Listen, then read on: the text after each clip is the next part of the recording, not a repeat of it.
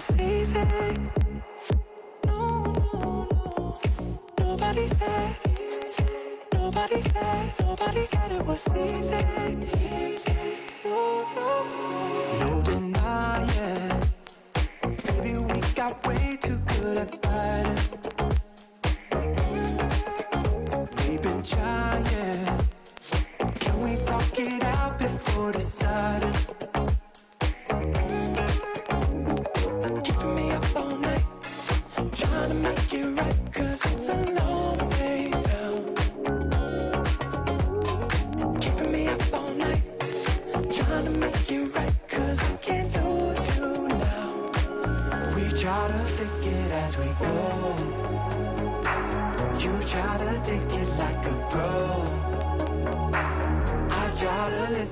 You know I.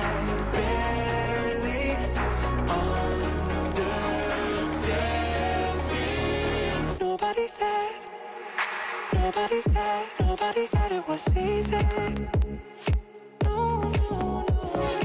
Nobody said, nobody said, nobody said it was easy. You find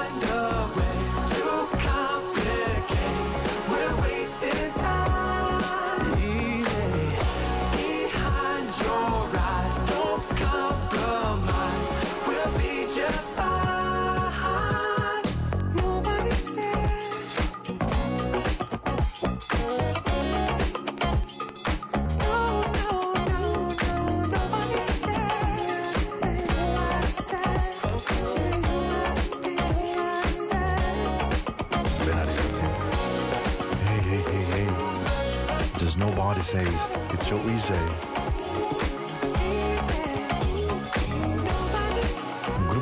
Great Good Fine OK, un nome strano, veramente strano, ma proprio carini. Nuovo, nuovo, nuovo, la novità assoluta. Si chiama Easy da Into the Night, puntata di questo, eh, spero gradito per voi, lunedì 5 ottobre dalle 22 alle 23. Ben arrivati da parte di Paolo, ben arrivati con il suono di questa radio che è Radio Ticina Into the Night, che va in onda, ormai lo sapete bene, il lunedì e il venerdì, scusate, il mercoledì dalle 22 alle 23. Poi il martedì e il giovedì hanno inventato questo streaming musicale che devo dire, mh, spero sia di vostro gradimento. E poi sapete che c'è anche la radio eh, tematica, insomma, tutte le cose che sono state messe attorno a Into the Night. Puntata questa mh, che spero gradevole, che spero faccia bene al vostro cuore, deve fare bene anche al mio perché eh, ogni tanto, non lo so, ma immagino accada anche a voi, la malinconia si infila sotto pelle. Tra l'altro la malinconia sotto pelle è una delle peggiori perché ehm, si infila. Io trovo che la terminologia del verbo più corretto sia proprio questa, quella che ti entra silentemente dentro, quasi all'inizio non te ne accorgi, poi invece un po' ti prende e ti trasporta. Quelli non sono momenti facili, eh, devo dire. E allora mi sono detto, guarda Paolo, Già che non sei proprio al massimo della tua forma notturna, parti con una buona canzone dopo Easy. E allora ho preso una certezza, una canzone che ho amato moltissimo, Real Love, The Drizzy Bone, perché cercare il vero amore è qualcosa di terribilmente faticoso e difficile. Ehi. I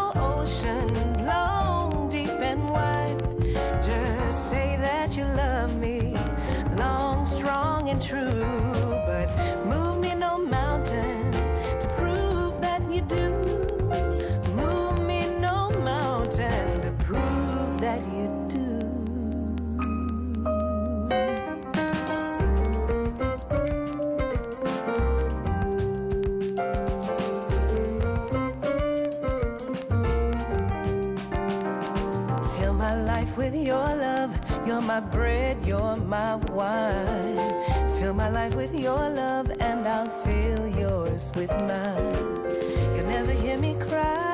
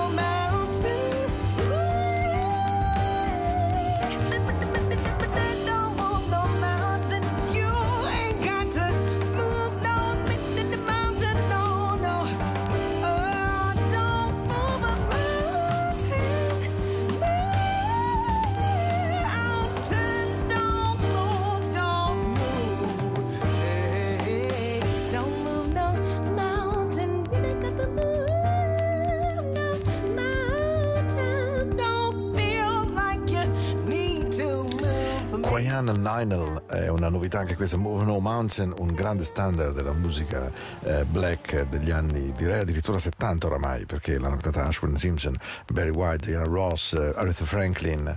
Ehm, è proprio una canzone con la quale molti si sono confrontati, Move No Mountain. In apertura di questa Into the Night eh, del 5 ottobre, davvero dopo il primo quarto d'ora, ah, credo che il suono sia partito bene, almeno mi auguro. Real Love That Breeze a Bone è una canzone che trovo di quelle soul proprio, sì è un pochino dance, ma è, è anche assolutamente cantabile. Allora, che cosa ho preparato adesso? Una delle canzoni più notturne che io conosca, o per meglio dire, ehm, quando uno fa radio evidentemente cerca un suono che si adatti a se stesso, magari al pubblico che pensa di avere dall'altra parte dell'apparecchio qualunque device possa essere. E allora ci sono delle canzoni che noi che facciamo questo mestiere definiamo radiofoniche, nel senso che sono gradevolissime all'ascolto.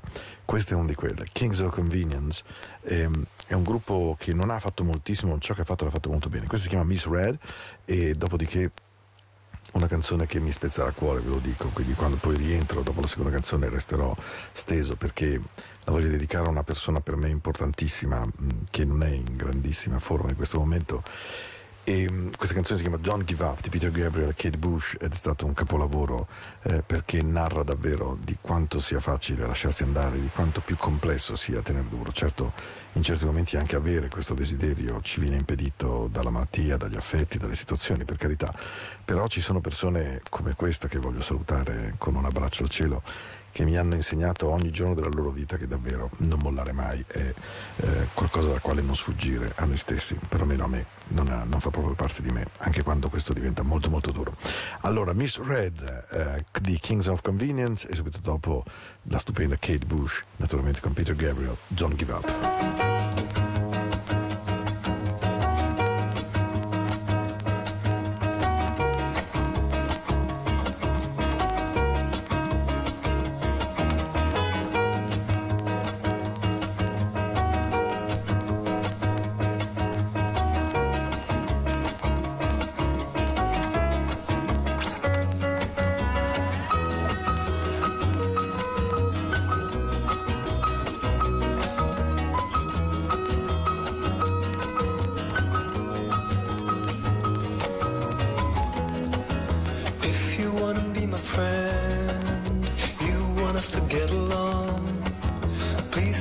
Expect me to wrap it up and keep it there.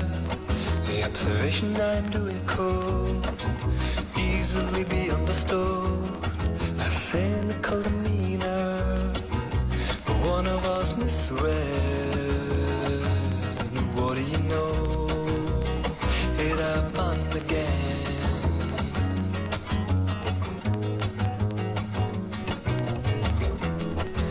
Friend is not a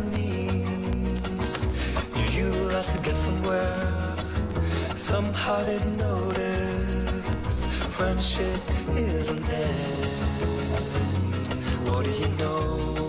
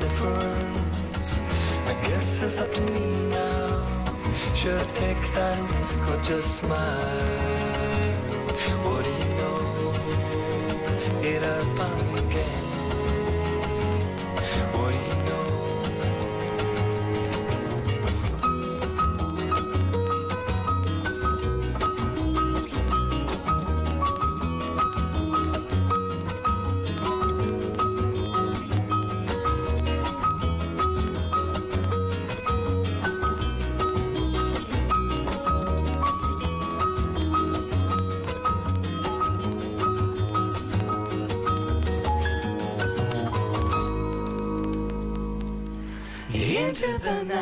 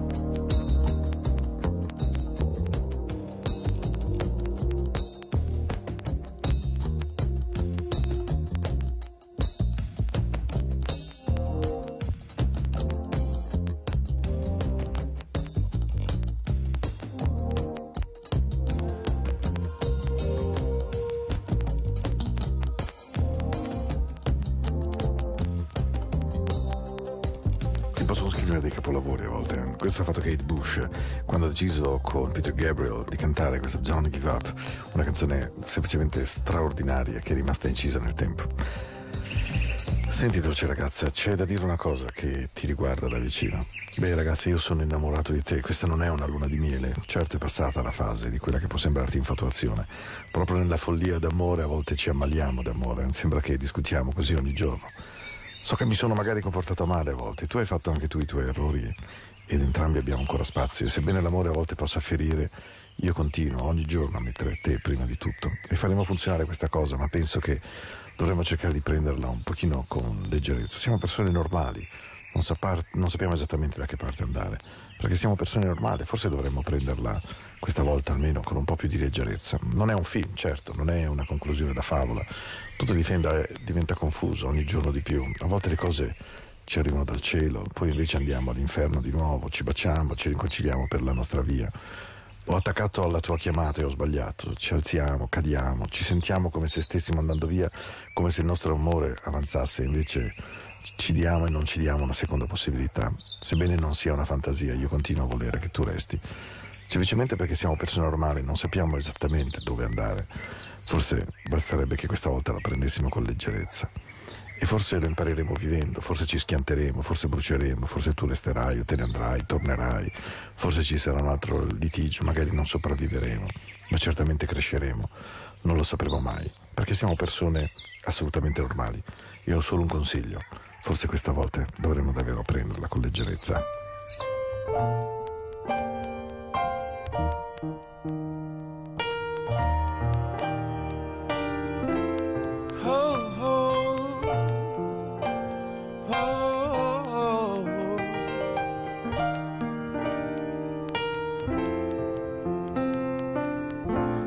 I'm in love with you. But this ain't the honeymoon. We're past the infatuation phase.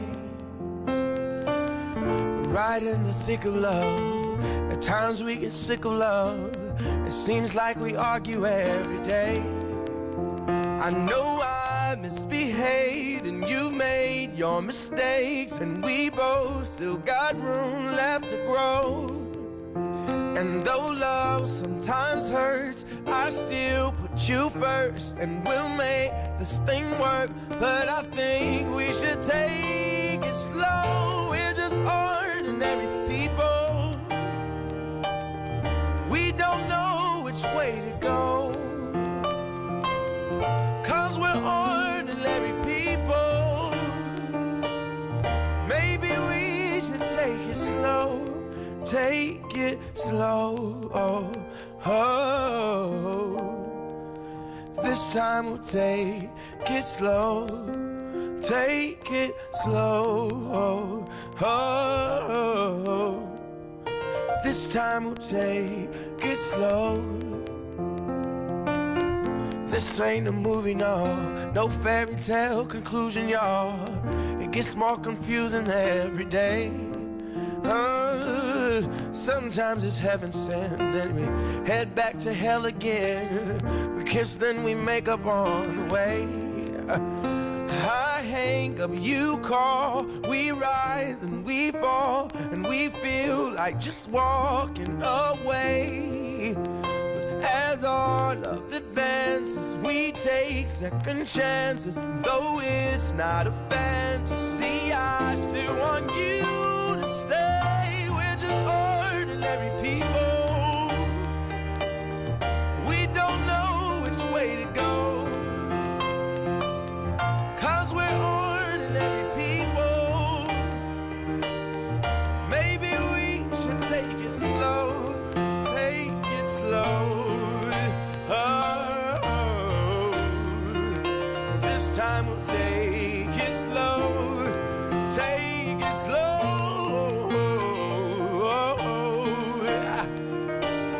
time we'll take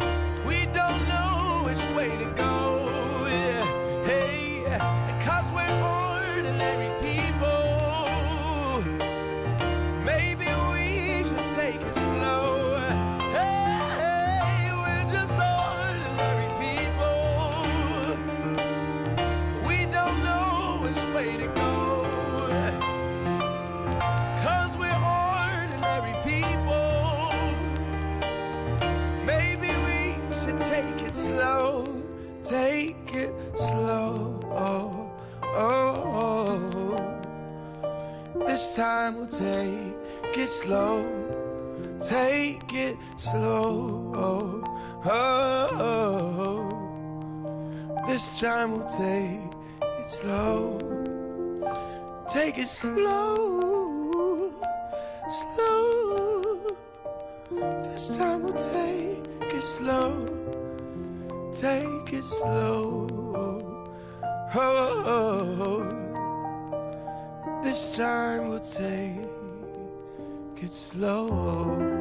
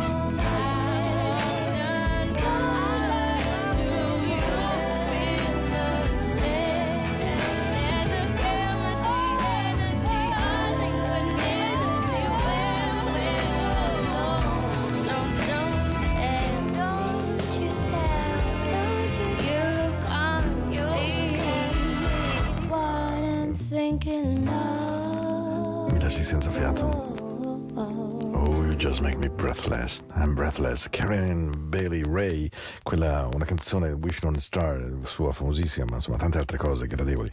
Questa è una dei suoi capolavori, Breathless, che sono stato proprio contento di mettere immediatamente dopo Ordinary People di John Legend, Giovanni Leggenda, serve la traduzione del suo nome evidentemente.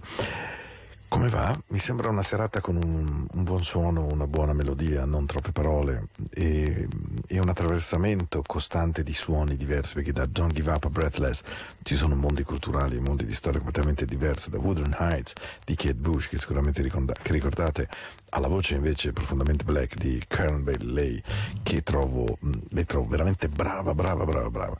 Allora, questa è Into the Night, questa è la musica della notte, io sono Paolo, sto con voi per ancora circa più o meno 22-23 minuti, perché questo è lo spazio che mi viene concesso e del resto con la vita che ho, insomma, è già un, un buon impegno per me trovare queste due ore alla settimana, ma devo dire che sono ore che fanno bene al mio cuore, quindi la speranza più grande è che poi facciano bene al vostro, perché davvero non è che abbiamo poi tutto questo tempo, eh? quindi se qualcosa ci piace prendetelo, non vuol dire eh, di non rispettare il prossimo, di non rispettare i sentimenti altrui, di, di, non stare dentro a quelle che sono, non voglio dire delle convenzioni, ma un modo corretto ed etico di stare nelle cose, però dall'altra parte non immaginate che il tempo sia uno spazio davvero infinito, il tempo non è governato da noi, Covid ci ha insegnato con facilità in che schiocco di dito possiamo essere rinchiusi in una quanto mai confortevole casa, anche con un giardino magari, ma rinchiusi e quindi questa vita va veramente vissuta perché non sappiamo esattamente l'orario di presentazione del grande citofono, eh? mi raccomando.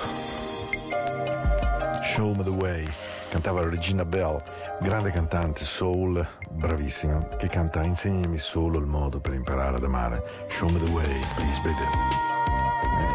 E... Che sia una buona notte davvero. La musica vi culli, che vi faccia bene al cuore, che ne rallenti il battito, che vi dia spazio per respirare e pensare a voi.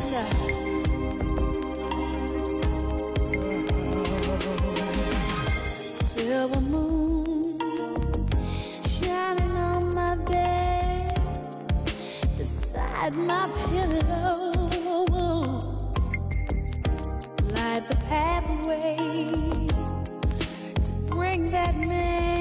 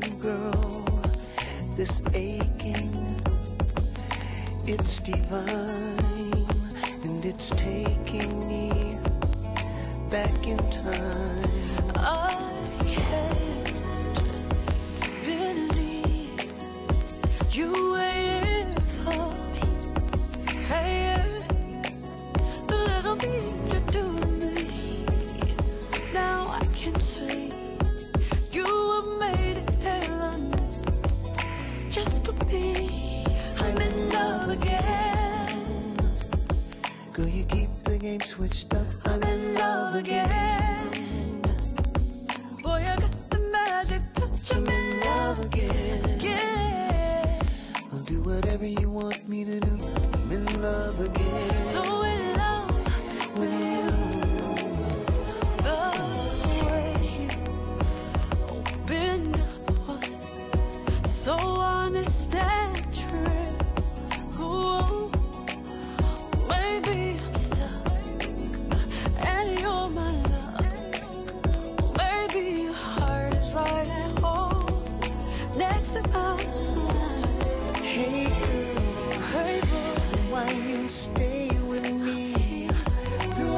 ups and downs of life and love's a mystery. You've got guts, yeah. you're amazing, and I'm not just your man. I'm your baby. I'm in love again. Boy, I keep the game switched up. I'm in love again. Yeah, you got the magic touch. I'm in love again. Whatever you want me to do. In love again. So in love with you. Live out your life, Live out your love. live out your dreams. Live out your dream. I give you my heart, girl, I'm yours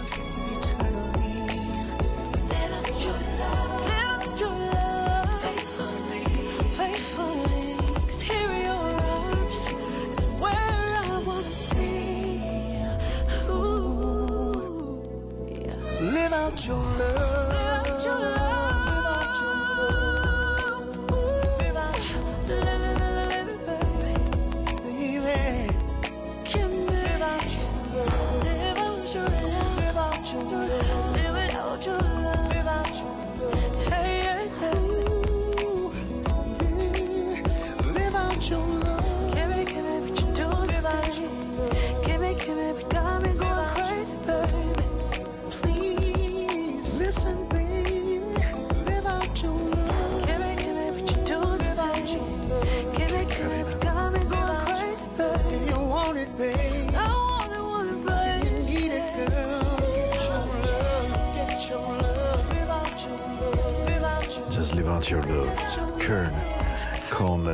Braxton, una canzone che trovo veramente gradevole, radiofonica, eh, bella, dolce, morbida, esattamente come quella che sto per proporvi tra pochi istanti, che è una canzone di Anita Baker in realtà e che mh, narra nel brano, beh, poi lo, lo seguirete voi per conto vostro evidentemente, ma l'ha interpretato in maniera straordinaria da un artista norvegese. Ehm, lui ha preso You Bring Me Joy, che è una canzone che Anita Baker racconta di avere voluto scrivere per dire a quello che allora era suo marito, poi oggi purtroppo non lo è più, però quando glielo scrisse gli disse guarda, l'amore è fatto di tantissime cose, di tantissime emozioni, di tanti modi di stare insieme, di vivere la vita, di vivere il tempo, di attraversare le fatiche, ma se c'è una cosa che amo di te è che tu mi porti gioia, you bring me joy vuol dire proprio ah, mi fai bene, sei una cosa positiva per me. Io credo che l'amore dovrebbe davvero essere questo, quando l'amore si ammala, anche come le amicizie del resto, e sono piene di contorcimenti, di fatiche, ehm, questo non sono un segnale di un'incapacità di attraversare le difficoltà, ci mancherebbe altro, però sono il significato profondo che forse quell'amore non è così sano come noi spereremmo, come vorremmo essere. Certo ci si può lavorare, ma come si direbbe in buon dialetto di Riffo di Raffa, alla fine l'amore deve assolutamente portare gioia, se no davvero io credo non sia amore. E allora rubatevi questi tre minuti e mezzo, rubatevi al vostro tempo, alla vostra vita e se avete delle buone cuffie, volate via con questa canzone che è un capolavoro di dolcezza. You bring me joy when I'm down. So much joy when I lose my way. Your love comes smiling on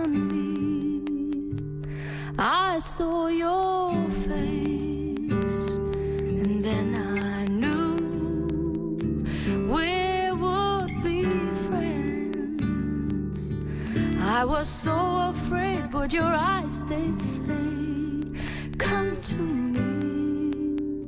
So I said to you,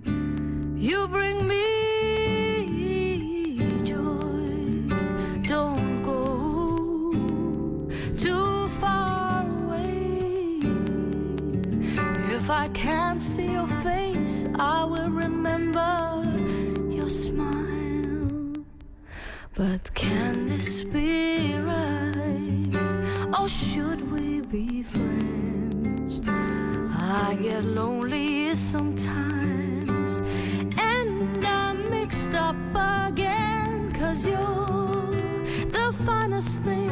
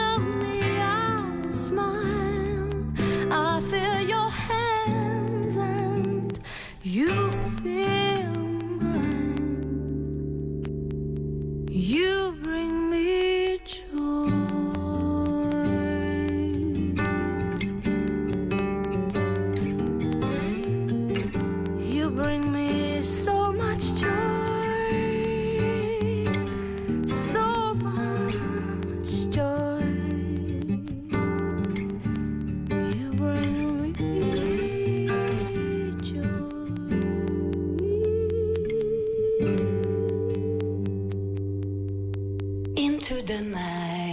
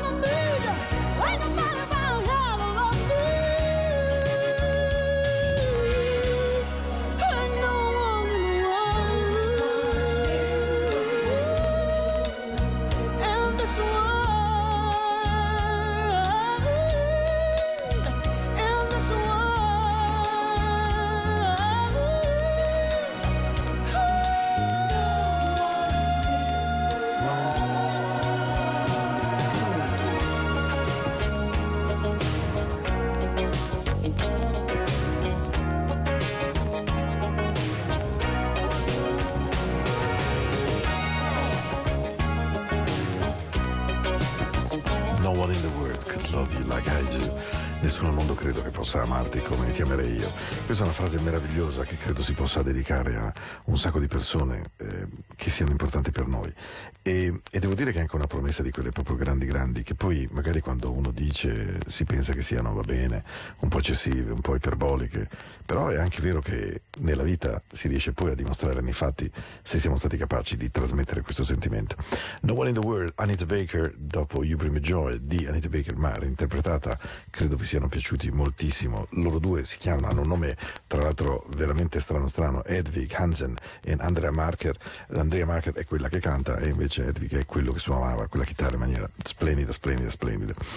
Siamo alla fine di una puntata, ah, per me ehm, veramente tosta, lo ammetto, ma eh, devo dire che sono contento, spero di aver trovato un suono che vi piaccia. E allora ho voglia di lasciarvi con eh, qualcosa di dolce, qualcosa di giusto, di morbido per una notte da attraversare insieme come tante altre volte abbiamo fatto qui a Into the Night. Io vi aspetto mercoledì prossimo dalle 22 alle 23, mm, potete ascoltarmi in replica la domenica, potete seguirmi su Spotify, potete fare tutto quello che volete insomma con la musica che cerco di trasmettere, ma soprattutto questa sera in particolare vorrei augurarvi di trovare molta pace, di trovare il tempo per accettare che sia tempo di pace. Eh, possiamo avere molte guerre, molte ferite, molti, molti dolori nel nostro corpo, molte arrabbiature, molte tensioni, problemi con genitori, con mamma, papà, con figli, con fidanzati, mariti, con tutto quello che volete voi. Però alla fine, credetemi, credo che trovare la pace sia uno dei grandi segreti per cercare di stare qui più tempo possibile, ok? Io vi aspetto tra 48 ore, anzi 47 per esattezza, e vi lascio con una canzone che a me tutte le volte fa una dolcezza infinita. Buonanotte. Intuition's such a funny thing. There's some you really can't explain with words. I've learned opposites attract, but do they last? Light us up and burn out just as fast. That's lust. That's us. And it's not what you want, but it's what you need.